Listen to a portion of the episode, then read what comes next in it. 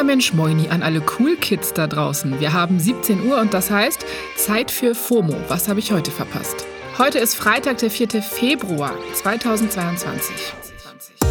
Mein Name ist Pasmin Jolat und ich habe diese Woche Gedächtnisprobleme irgendwie. Ich habe gestern gesagt, es sei der 3. Januar, aber wir sind natürlich schon im Februar. Ey, am Montag war ja das Ding mit den FFP2-Masken, dann das Datum. Habe ich meinen Namen richtig gesagt? Heute geht es um Olympia, Hashtag GNTM und warum bei Telegram bisher niemand rangegangen ist. This episode is brought to you by Shopify. Whether you're selling a little or a lot, Shopify helps you do your thing, however you cha-ching. From the launch your online shop stage all the way to the we just hit a million orders stage. No matter what stage you're in, Shopify's there to help you grow.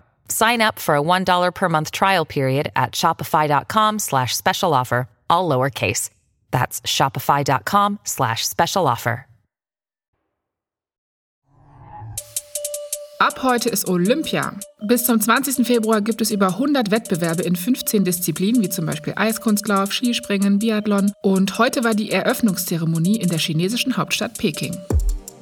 ARD und ZDF übertragen die Spiele live. Wegen der Zeitverschiebung passiert vieles für uns aber in der Nacht oder vormittags. Es ist aber nicht alles Fun and Games, sondern eher ein ja, Politikum. Von USA bis Großbritannien boykottieren viele Nationen die Spiele auf diplomatische Art und Weise und schicken keine offiziellen VertreterInnen hin. Das wurde in den letzten Wochen ja auch schon viel online und offline diskutiert. Der Grund dafür ist ziemlich klar, die teils katastrophale Menschenrechtslage in China. Vom Umgang mit der muslimischen Minderheit der Uiguren bis zu Tibet und wie mit kritischen JournalistInnen umgegangen wird, ist da einiges mindestens Kritikwürdiges dabei. Auch unsere Außenministerin Annalena Baerbock und Innenministerin Nancy Faeser fahren nicht zu den Spielen, haben sie diese Woche entschieden. Wegen Corona wirkt außerdem alles ziemlich abgeschottet. Wenn ihr trotzdem was davon mitbekommen wollt, empfehle ich euch Players, der Sportpodcast vom Deutschlandfunk. Da gibt es tägliche Updates von den Spielen und einen politischen Blick hinter die Kulissen. Und im Podcast Peking Backstage vom MDR berichtet ein Kameramann aus der Olympiablase. Verlinken wir euch beides in den Shownotes. Tja, das scheint ein Showspektakel zu werden in China, das viele zu Recht äh, skeptisch sehen. Das ist ja bei Heidi Klums Germany's Next Topmodel zum Beispiel komplett anders. Da ist ja gestern die 17. Staffel gestartet und im Internet wurde die Meme-Maschine angeschmissen.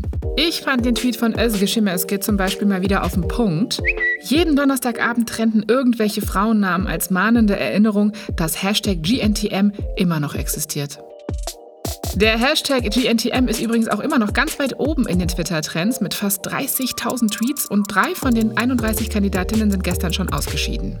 Die Sendung ist ja umstritten, da sage ich euch, glaube ich, nichts Neues, aus verschiedenen, wie ich finde, validen Gründen. Aber Germany's Next Topmodel gelobt Besserung.